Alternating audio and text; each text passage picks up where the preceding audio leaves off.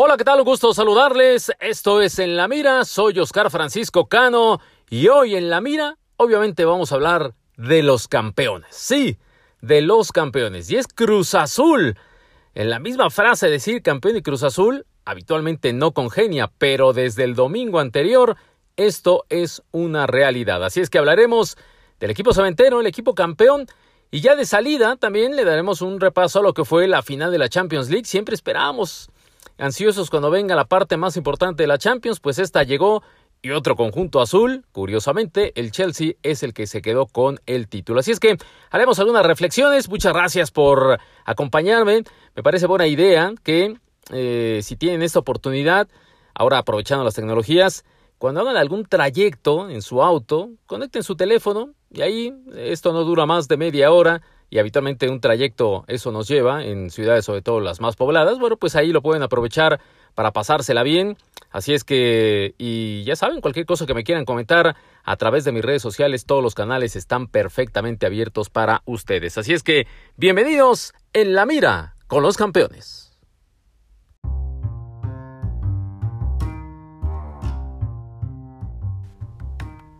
Muy bien, pues aquí estamos en la mira y en la mira tenemos al Cruz Azul. Este Cruz Azul del cual ya habíamos comentado la semana pasada todos los pormenores, todo lo que significaba que llegara a la final y pues esos temores que se provocaban. Supongo yo al mismo interior del equipo, por más que eh, han expresado una fuerza eh, anímica muy importante para sobreponerse a lo que fue pues todo lo que les ha sucedido. En particular esos jugadores hace menos de seis meses cuando dejaron escapar una ventaja de 4-0 contra Pumas ya comentada, y lo que significaba una doble losa, la historia del equipo de esos 23 años sin coronarse. Todo eso lo pudieron neutralizar. Y también una gran cantidad de afición cruzazulina muy muy temerosa de lo que, de lo que sucediera.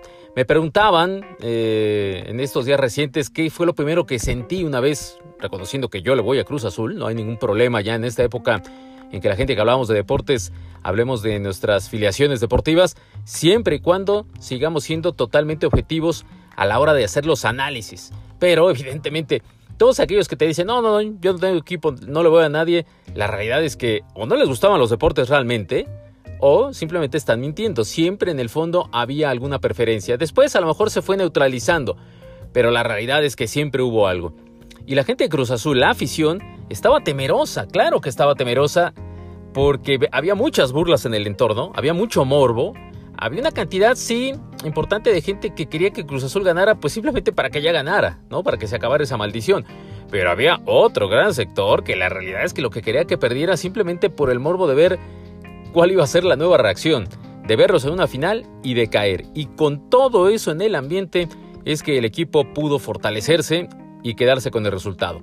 Primer reconocimiento que me gustaría hacer es a la gente que le va a Cruz Azul, pero sobre todo a la gente joven que le va a Cruz Azul. ¿Qué motivos podría tener alguien que supera escasamente los 20 años para irle a Cruz Azul si nunca lo ha visto campeón y si la realidad es que solo le ha otorgado tristezas? En eh, nuestro programa de contraataque deportivo eh, tenemos a nuestro compañero, al juvenil, al eh, hombre que le va a Cruz Azul, Carlos González, el millennial, como le diría a Cristian Martinoli.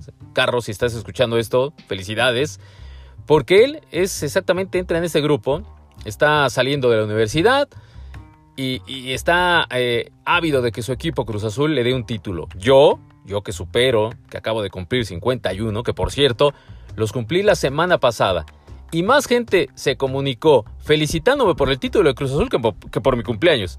Está bien, no, no, no hay ningún problema. Y fue muy curioso eso. La realidad es que yo creo que a todos los que le vamos a Cruz Azul nos pasó eso. La gente que realmente nos estima, vaya que se tomó esos segundos para felicitarnos, tomando en cuenta todo lo que había en el ambiente. Eh, regresando con esto de Cruz Azul, yo, yo le voy a Cruz Azul desde 1977 y Cruz Azul todavía vivió aquella época del bicampeonato. Venían de los cinco títulos de Raúl Cárdenas y todavía a mí me alcanzó a ver de manera muy consciente el bicampeonato ya con Nacho Treyes, ganándole finales consecutivas a Pumas en el 79 y en 80 a Tigres, que era, fíjense, se los comenté, me acuerdo, ese título contra Tigres era el más reciente, entre comillas, de Cruz Azul, ganando como local una final en su estadio y además era el Estadio Azteca, al cual ha regresado, ¿no? Tuvo aquella etapa del Estadio Azul que a mí me gustaba que tuviera su propio escenario. Ahora ha regresado al Azteca, que es donde, bueno, pues tiene más recuerdos ganadores, que eso es cierto, y donde, por ejemplo, en el Azul nunca fue campeón en el juego de vuelta, porque la única que jugó de, vuelta fue aquella contra Pachuca que perdió en el 99, final que se volvió muy importante al pasar de los años, porque esa pudo haberle dado continuidad a una buena era celeste, es cierto, fueron campeones en el 97, pasaron dos años, es decir, cuatro torneos, pero llegaban a aquella final contra Pachuca súper favoritos porque venían de eliminar al América y lo dejaron ir. Esta semana, eh, o previa mejor dicho, a la, a la final que en varios medios entrevistaron a Cruz Azulinos campeones del 97 que todavía jugaban en el equipo del 99, aceptaban que entraron en una relajación excesiva porque venían de ganarle la semifinal al América. Parecía que ahí ya eran campeones. Pachuca, aunque venía de derrotar consecutivamente al Toluca, el equipo más fuerte de aquella época, y al Atlas, que jugaba muy bien con la Volpe, eh, la realidad es que eh, era, era, parecía una víctima propicia. Se confía tanto Cruz Azul que no termina por rematarlo después de haber sacado el empate en la ida y termina perdiendo con el gol de oro. Eso ya lo comentamos. El chiste es que, eh, les decía, a mí me tocó esa gran época de, Cruz Azul final. Entonces, pues para mí era fácil ir a Cruz Azul, era el equipo todavía ganador de ese momento. Reconocimiento, reitero, a los que sin haberlo visto campeón le iban y no solamente le iban, sino que estaban ahí fieles aguantando todas las burlas posibles que un Cruz Azulino se ha llevado en estos 23 años y ellos aguantaron, porque los que somos de antaño siempre tenemos el escudo de, oh, a mí me tocó ver al Cruz Azul, a la máquina campeona, puf, pero ellos, los jóvenes, no, y aún así muchos aguantaron. Otros veteranos, por ejemplo, saludos a JP, José Pablo Coello, mi estimadísimo José Pablo Coello, eh, entiendo que iba a Cruz Azul, pero que dejó no sé si de dejarle, de dejó de ir a Cruz Azul simplemente o simplemente ya el fútbol ya no le atrajo. Él le encantan los deportes, pero parece que el fútbol ya no tanto. Y bueno, pues él dijo, me bajo de ese, no de ese barco, de esa máquina. y yo no sé si ahora en el interior, muy en el interior, a lo mejor por ahí esbozó alguna sonrisa de decir, bueno, al menos ganaron. Pero bueno, eso es en, torno a la afición que quería reconocer, eh, sobre todo, insisto, a los jóvenes que se mantuvieron firmes y que ahora bien vale la pena que se festeje muchísimo este título. Del equipo, del equipo ya lo había dicho en el previo, todo lo que venían eh, avisorando. Después de esa terrible, terrible situación el torneo pasado, iniciar muy mal este, cómo llega Juan Reynoso, que no era el, la opción uno, se quería un golpe mediático con, con Hugo Sánchez. Yo lo vuelvo a comentar, yo estaba de acuerdo con eso. Yo sé que Hugo no era garantía, pero para nada, en el sentido que hace mucho, hace mucho que tuvo su gran época, pero ya no ha vuelto a reverdecer eso y hace mucho que no dirige. Pero decía, pues igual se necesita eso. Un cuate ganador, porque si algo tiene Hugo Sánchez es ser ganador. Eso nadie se lo puede quitar. Tiene una mentalidad a prueba de todo. Eso pensé que le iba a funcionar si llegaba a dirigir a Cruz Azul, porque tácticamente, técnicamente, Cruz Azul tiene mucho, ¿no? Y lo acabamos de ver. Pero la, mentalidad es lo que flaqueaba. y entonces, ver a Hugo ahí parecía una opción de alguna manera, pues ya la, la, última opción desesperada. Habías traído de todo, porque la realidad es que los mejores entrenadores habían pasado en Cruz Azul en, en, en años recientes o de los más destacados.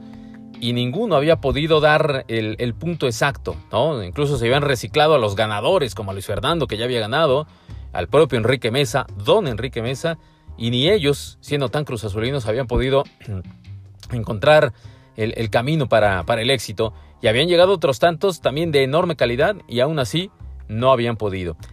Pero termina siendo Juan Reynoso, que se la juega Juan Reynoso, con un gran cartel en Perú, habiendo obtenido títulos con equipos que estaban en situación similar de Cruz Azul de muchísimos años. Bueno, hay uno que estaba en más de 70 años, eh, pero que eh, no representaba lo mismo a nivel eh, lo que es Cruz Azul en México, ¿no? Uno de los llamados grandes. Y eso también le implicaba una fuerza mayor. Pero Reynoso se la jugó, no le importó firmar un contrato que solo le daba presencia seis meses, era todo lo que tenía su contrato. Dijo con tal de ese equipo que estimo muchísimo, que le agradezco que gran parte de su trayectoria es en base a lo que vino a ser a México en Cruz Azul y que después, eh, bueno, pues eh, le ha fortalecido y que ha regresado. Y, y cómo son las cosas de la vida, porque la realidad es que, ¿qué hubiera pasado si el Puebla no decide prescindir de él? porque todavía estaba terminando el torneo y de repente se metieron a la repesca y le ganaron a Monterrey y llegaron a cuartos de final, hablo del Puebla, pero ya se sabía que Reynoso no iba a seguir, sino que iban a traer a un nuevo elemento que después conocimos, es Larcamón, y que lo ha hecho muy bien. Y el Puebla dirá, mira, me salió muy bien la jugada, pero tenía a Juan Reynoso, pero como cobraba más Juan Reynoso que el Arcamón, dijeron, se va Reynoso porque el Puebla necesita sanear finanzas. Y gracias a quedar fuera del Puebla, eh, es que, eh, bueno, si me permite voy a tomar un trago a mi, a mi café. Alguien dirá que por qué no algo más fuerte, ya que estamos festejando, pero no. Con el café estamos, estamos servidos. Y decía que eh, Reynoso queda libre y también por ahí, todavía cuando estaba en el Puebla, flotaba en el ambiente la posibilidad de que lo nombraran técnico de Perú porque a Ricardo Gareca, el argentino, le está yendo muy mal, pero muy mal en la eliminatoria. Y entonces por ahí alguien dijo, pues Reynoso, porque en el ámbito local Reynoso ha sido dos veces campeón de equipos, insisto, de como el Melgar y el Bolognesi, que tenía muchísimo sin, sin ser campeones.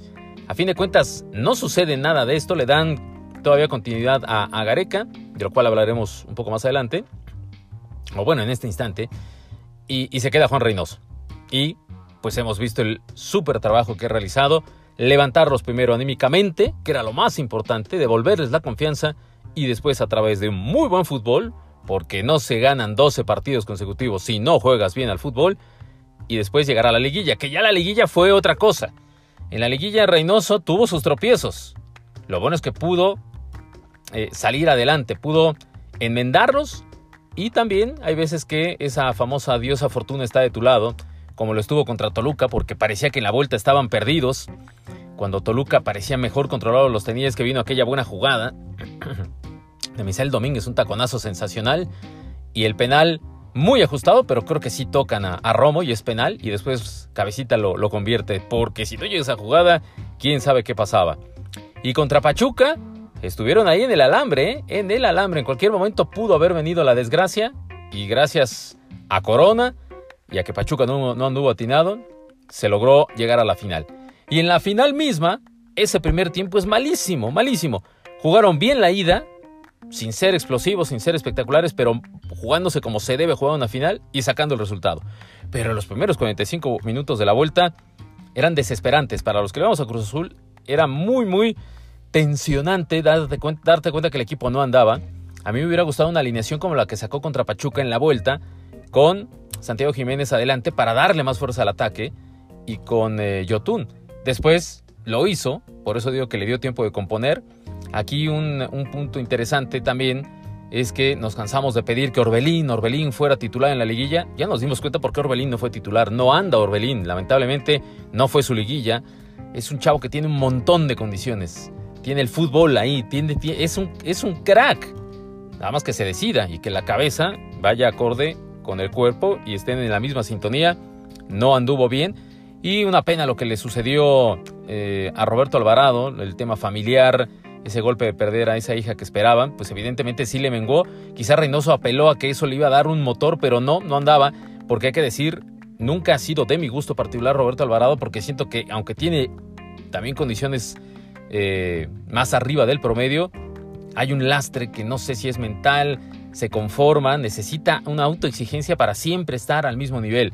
Lo veo muy similar sus carreras a lo que pasa con Sebastián Córdoba del América, nada más que Sebastián se puso en sintonía, lo que hemos dicho varias veces, hasta cortarse el cabello fue como un mensaje a Solari de estoy bien comprometido, la verdad que jugó muy bien, lástima para él que se terminó lesionando y al final el América vaya que lo extrañó, pero bueno, eh, y lo que iba con Reynoso, es que ahora que ya tiene el título en la mano, que logró recomponer y que terminó dando la gran satisfacción, bueno, pues eh, no deja de ser atrayente para otros equipos y para la misma selección de Perú, que encararán la eliminatoria en dos partidos y luego viene Copa América. Y si no le va bien en estos dos partidos eliminatorios, yo no sé si se apuran y por ahí le lanzan el, el anzuelo. Yo creo que no sé si Perú le pueda... No, eh, eh, corrijo, Perú nunca le va a poder pagar lo que le paga Cruz Azul, eso es evidente. O lo que le va a pagar, o lo que le, puede ofrecer Cruz Azul en una renovación de contrato, que se lo merece. Pero dirigir a tu país y decir, y en una de esas sí lo califico, ahorita está muy atrás Perú, ¿eh? pero viene de haber calificado el Mundial pasado y la eliminatoria todavía es muy larga. Y en una de esas dices, pues sí, y doy otro, otro golpazo importante, otro batacazo, no, batacazo no, otro golpazo, porque batacazo más bien es negativo. Pero bueno, veremos cómo terminan esas negociaciones. Para Cruz Azul, evidentemente, es vital que se quede. No, no, no puede dejar ir al técnico en este momento, por más que ya seas campeón, para volver a empezar de cero. No, no, no, no. Eh, tendría que aferrarse a, la contratación y eh, veremos qué sucede. Igual cuando ustedes escuchen esto, ya se tiene la noticia de que ha renovado. Veremos qué, qué tiempo toma aquello. Así es que pues ahí está este Cruz Azul. Eh, si vamos recorriendo este equipo, eh, igual con otros Cruz Azules, con otros Cruz Azules campeones, pues este a lo mejor es el que está al final de la fila. Y no es que sea eh, negativo con ellos, ni, me pongo ahora muy puntilloso, si lo, importante era ganar. Pero, bueno, pues Cruz Azul en esa super época setentera tenía equipos muy poderosos que además ganaban con contundencia. ¿no? Aquella final contra el América, un partido en el Azteca que le termina borrando cuando era un gran América, es la muestra palpable de lo que era Cruz Azul en, aquella época. Y luego cuando viene el bicampeonato también le gana un Pumas que venía creciendo y le gana un Tigres que era un equipazo en aquella época.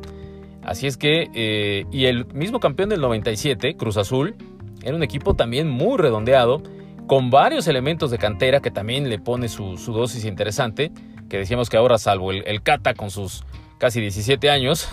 o sea, sigue siendo de cantera, pero bueno, evidentemente hace mucho que dejó de ser un jovencito. Y quien sí, bueno, pues eh, Santiago Jiménez, eh, Santiago Jiménez, el hijo del Chaco, que se ha ganado que le dejemos de llamar el hijo del Chaco o el Chaquito. Es Santi Jiménez o Santiago Jiménez, porque qué bien jugó, ¿eh? La verdad que ese pundonor, esas ganas, transmitidas seguramente por su papá, eh, bien llevadas y tiene un, futuro interesante. Muy bueno, muy bueno el de Santiago y ojalá se le aproveche. Pero decía yo que igual este equipo a lo mejor no, no está a la estatura de los otros, pero mm, los otros no tenían esta condicionante tan complicada que era esa ausencia de título de tantos años y que evidentemente pesaba. Ahora en la no reconstrucción, sino en, eh, en, el, en el aterrizar la plantilla para inmediatamente lo que va a venir en breve, que será en julio, que no falta tanto para empezar unas nuevas competencias, pues se dice que renovar a Corona y prestar a, Jurado, el portero. Creo que Jurado tiene que ser a futuro el portero de Cruz Azul. No lo vería mal. Ahora, bueno, se queda Corona. Corona ha reverdecido. Yo era de los que decía que era el momento de que saliera para aprovecharlo. No es que dejara de ser bueno. Porque incluso ni siquiera estuvo en la noche de la debacle contra Pumas. Y había jugado un buen torneo el, anterior. Pero si ya eh, eh, en aquel momento era tan negativo el ambiente, era aprovecharlo para negociarlo y obtener dinero o jugadores para reconstruirte. Me equivoqué. Resulta que Corona termina siendo uno de los hombres más importantes, si no es que el más puede ser, de la plantilla de Cruz Azul por su experiencia y su liderazgo. Y se quiere quedar y Cruz Azul quiere que se quede para exprimirlo hasta donde llegue, porque físicamente anda muy bien, más allá de que tenga ya 40 años. Pero entonces sí es momento de prestar a jurado, no desprenderte de él, que juegue, porque lo que tiene que hacer es jugar. Me acuerdo que eso sucedió con eh, el Zully Desman, este muy famoso portero de Chivas allá en los años 80, que debutó con Chivas, pero como que no terminaba de asentarse, lo, prestan a Morelia, ahí con la Tota Carvajal, imagínense nada más qué privilegio, y regresó hecho un super portero a Guadalajara que después sería campeón. Algo similar le puede pasar a, a Jurado, mandarlo a un lugar donde le garanticen que va a jugar de titular. Puede ir a otro equipo, a otras circunstancias y el chiste es que juegue. Y después regresar más maduro a Cruz Azul. Ese sería el plan una vez que termine ahí sí definitivamente el paso de Corona. Mientras que algunos otros elementos interesantes que, vale la pena su mención, pues el propio Cata Domínguez que junto con eh, Pablo Aguilar se sacaron la espina, eran los grandes villanos del juego contra Pumas del, del 0-4. Eh, Yotun, que bien lo hizo el peruano, en esos momentos siempre me ha gustado Yotun porque aparte se le ve que tiene garra, que tiene fuerza y además tiene buen fútbol. Eh, y lo hizo muy bien, sobre todo en esos 45 minutos eh, vitales de donde se quedó con el título. Obviamente, el cabecita Rodríguez, que estuvo a nada de salir, venía de cometer una indisciplina, no, se estaba, no estaba contento, eh, se notaba molesto, había un ofertón para irse a China. Al final no se dio y mira lo que termina sucediendo. Ojo porque se va a jugar con su selección y si por ahí sigue el buen paso con Uruguay en, en eliminatorios y Copa América, alguien de Europa sí le va a echar otra vez el ojo y a ver cómo le dices no, porque te va a decir yo ya te cumplí. Y perder a Cabecita sí sería perder una gran parte. Ya no juega solo como jugaba con Siboldi, pero eh, no tenerlo, vaya que sí le causaría problemas a, Cruz Azul. Vamos a ver cómo le haces ahí, si es que llega a eso. Y bueno, pues para eso necesita tener eh, la directiva todas las antenas bien puestas y estar bien aterrizados. Que hablando de la directiva, pues llegó Álvaro Dávila, un hombre que cuando llegó al fútbol decías, ¿cómo? Pues él, él es del medio artístico, pero la realidad es que le aprendió muy rápido en Morelia y por quien lo conoce, la verdad es que yo nunca he tenido la oportunidad de, tratarlo cercanamente, pero quien lo conoce dicen que es un cuate muy tranquilo, que no se exacerba tan fácil y que, es, eh, que medita mucho las decisiones y eso le ha ayudado.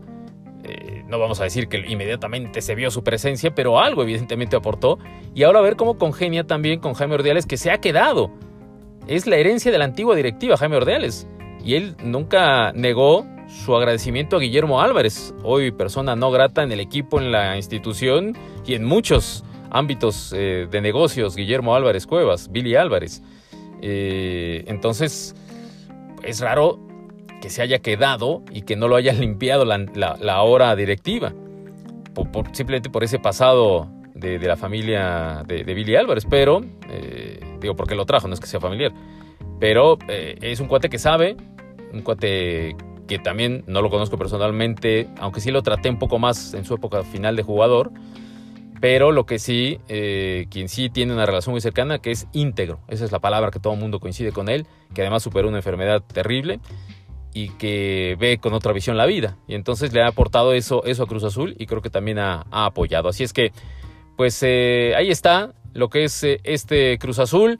Tendrán que salir por necesidad algunos que quieren jugar más. Ya Elías Hernández se ha ido, que creo que Elías quedó a deber en Cruz Azul. Nunca fue el mismo que fue en otros sitios, como sobre todo León. Parece que regresa hacia allá. Y creo que también tendrá que ser la oportunidad de jóvenes que están ahí atrás, que ya dieron dos que tres muestras desde la época Ciboldi y que no estaría mal que poco a poco empezara a ganar, a ganar presencia porque Cruz Azul se está haciendo veterano. Aguilar, obviamente el Cata, el mismo Aldrete, evidentemente Corona y otros tantos, superan los 30 años, sobre todo ellos y sabemos que ya el potencial máximo de fútbol ha quedado atrás si has cruzado esa frontera. Así es que ojalá Cruz Azul tenga una buena presencia y veremos más adelante qué suceda. Tiene retos muy importantes en el siguiente semestre. El máximo, volver a ser campeón. Pero también está la Conca Champions y por qué no ir al Mundial de Clubes. Ojalá Cruz Azul lo pueda redondear.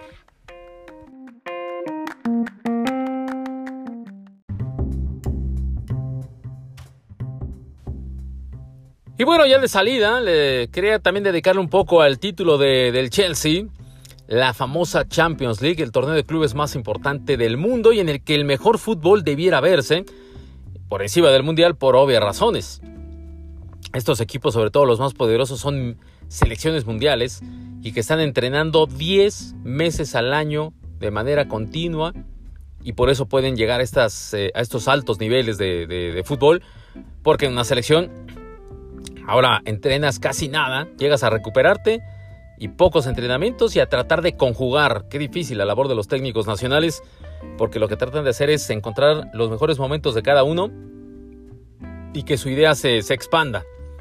Y por eso la, Champions pues, sigue siendo lo más atrayente. Esta Champions que eh, vivió a la mitad, no a la mitad, pero en la parte final, esa insurrección de una posible Superliga que a mí me sigue siendo atrayente. O sea, se le han puesto el villano a Florentino Pérez y al Real Madrid y al Barça por apoyarle y a la Juve por estar ahí atrás.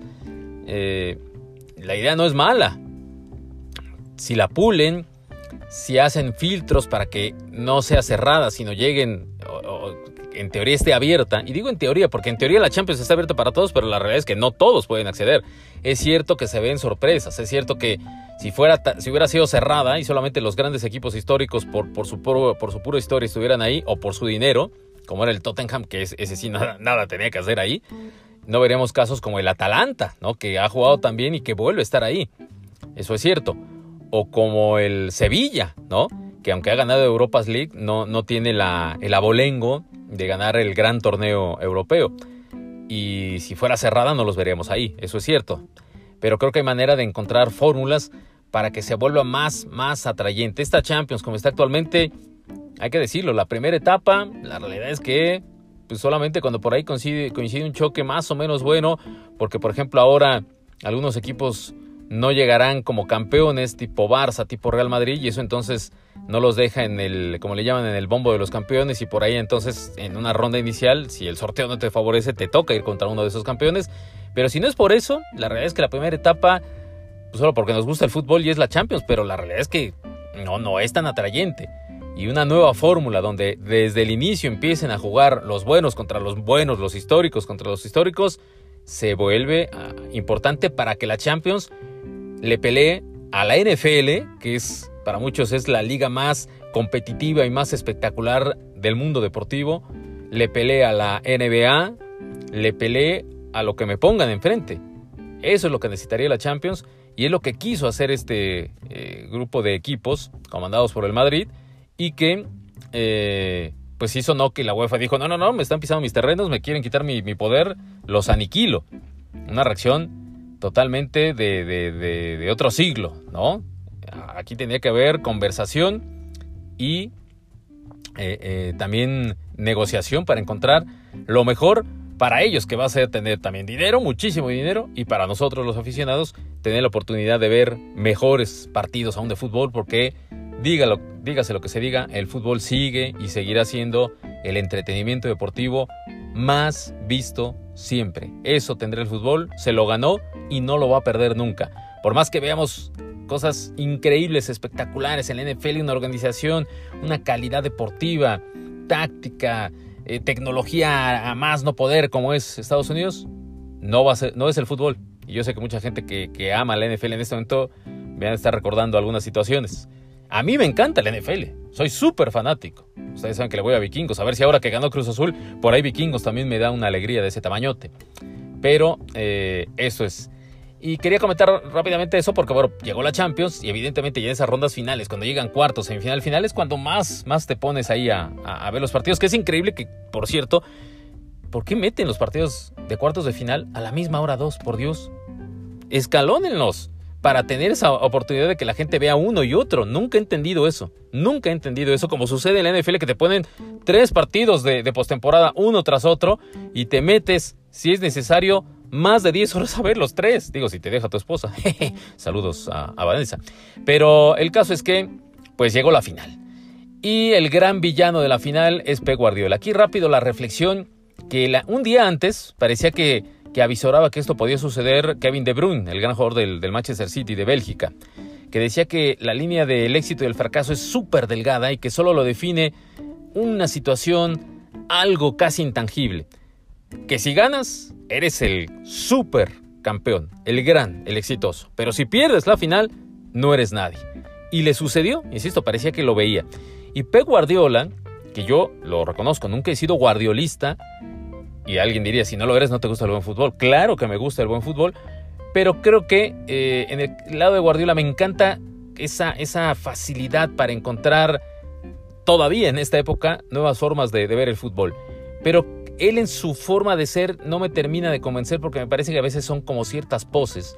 Cuando él parece que dice que no importa ganar, si nos tenés satisfecha tu afición por cómo juega tu equipo, en parte tiene razón, pero en parte hay que ganar. Para eso también el deporte se, al final se ha vuelto así de ganar. Es cierto que no es ganar por ganar, pero, pero no hay que demeritar el ganar, ¿no? Ojalá se entienda lo que quiero expresar. Y Guardiola pareciera que, que como que se está cubriendo siempre. Incluso con el City dice, todavía no estamos al nivel de los grandes y seguimos en progresión. Cuando te has gastado, amigo, más de mil, mil trescientos millones de euros, como que no, como que los que te han dado ese dinero van a decir, pues ya hay que ganar, ¿no? Porque tienes jugadores muy buenos. Que la institución no tenga el abolengo como lo tiene el Real Madrid y que a veces pareciera que gana por eso, es cierto. Pero tienes muy buenos jugadores. Muy buenos jugadores. Vas armando a como quieres jugar y vas llevando piezas y vas y vas. Sin mayor reparo gastas 80, 90 millones en traerte un defensa de, Portugal a 10 y, y, lo incorporas en tu equipo para que funcione mejor. Con todo eso tendrías que eh, sí ser más autoexigente, decir, pues sí, tenía que ganar. Se la jugó a un invento literalmente de, no jugar ni con medio de contención ni con centro delantero. Quiso ser increíblemente visionario y no le salió porque enfrente tenía un equipo súper entrenado con un técnico que sabe cómo neutralizarlo y que no, no es que fuera fácil, pero supo cómo hacerlo y le termina ganando. Guardiola, vamos a ver si va por la revancha, porque se había tardado, se había tardado 10 años en llegar a una final. Hace 10 años, con el Barcelona, nos puso el máximo, máximo, máximo nivel de fútbol cuando en 2011 le gana al United. Pero todo se había conjugado, porque su idea era muy bien plasmada en el terreno de juego con los jugadores que tenía en aquel momento y además tenía a Leo Messi, por si fuera poco. Ahora no tiene todo eso y se quedó, es cierto, muy cerca. Vamos a ver qué tan pronto puede repetir. Y el Chelsea se queda bien con el título y de esas historias que me encanta de vida ya para despedirme. Tuchel, que había sido despedido el alemán del Paris Saint-Germain, ahora les dice, miren, aquí tengo la copa. Y el Paris Saint-Germain ni siquiera llega a la final otra vez, donde sí los había puesto él. Y además perdió el título de liga. Eh, queda tocado Pochettino, pero también mm, es un buen entrenador del argentino que intentará reinventarse. Eh, eh, no sé si ahí, porque parece que no quiere quedarse en el país y en algún otro lado. Quizá el sitio más afín sería regresar al Tottenham, que gustoso le abriría otra vez la puerta. Pero bueno, muy bien. Hasta aquí llegamos. Esto fue En la Mira. Soy Oscar Francisco Cano. Gracias por tomarse el tiempo de escucharme. Y aquí andaremos con más, más temas y más situaciones en breve en los próximos días. Cuídense mucho, hay que seguirnos cuidando. Abrazos y sí, otra vez lo digo, Cruz Azul es campeón. Hay que decirlo muchas veces para ver si así lo creemos. Saludos.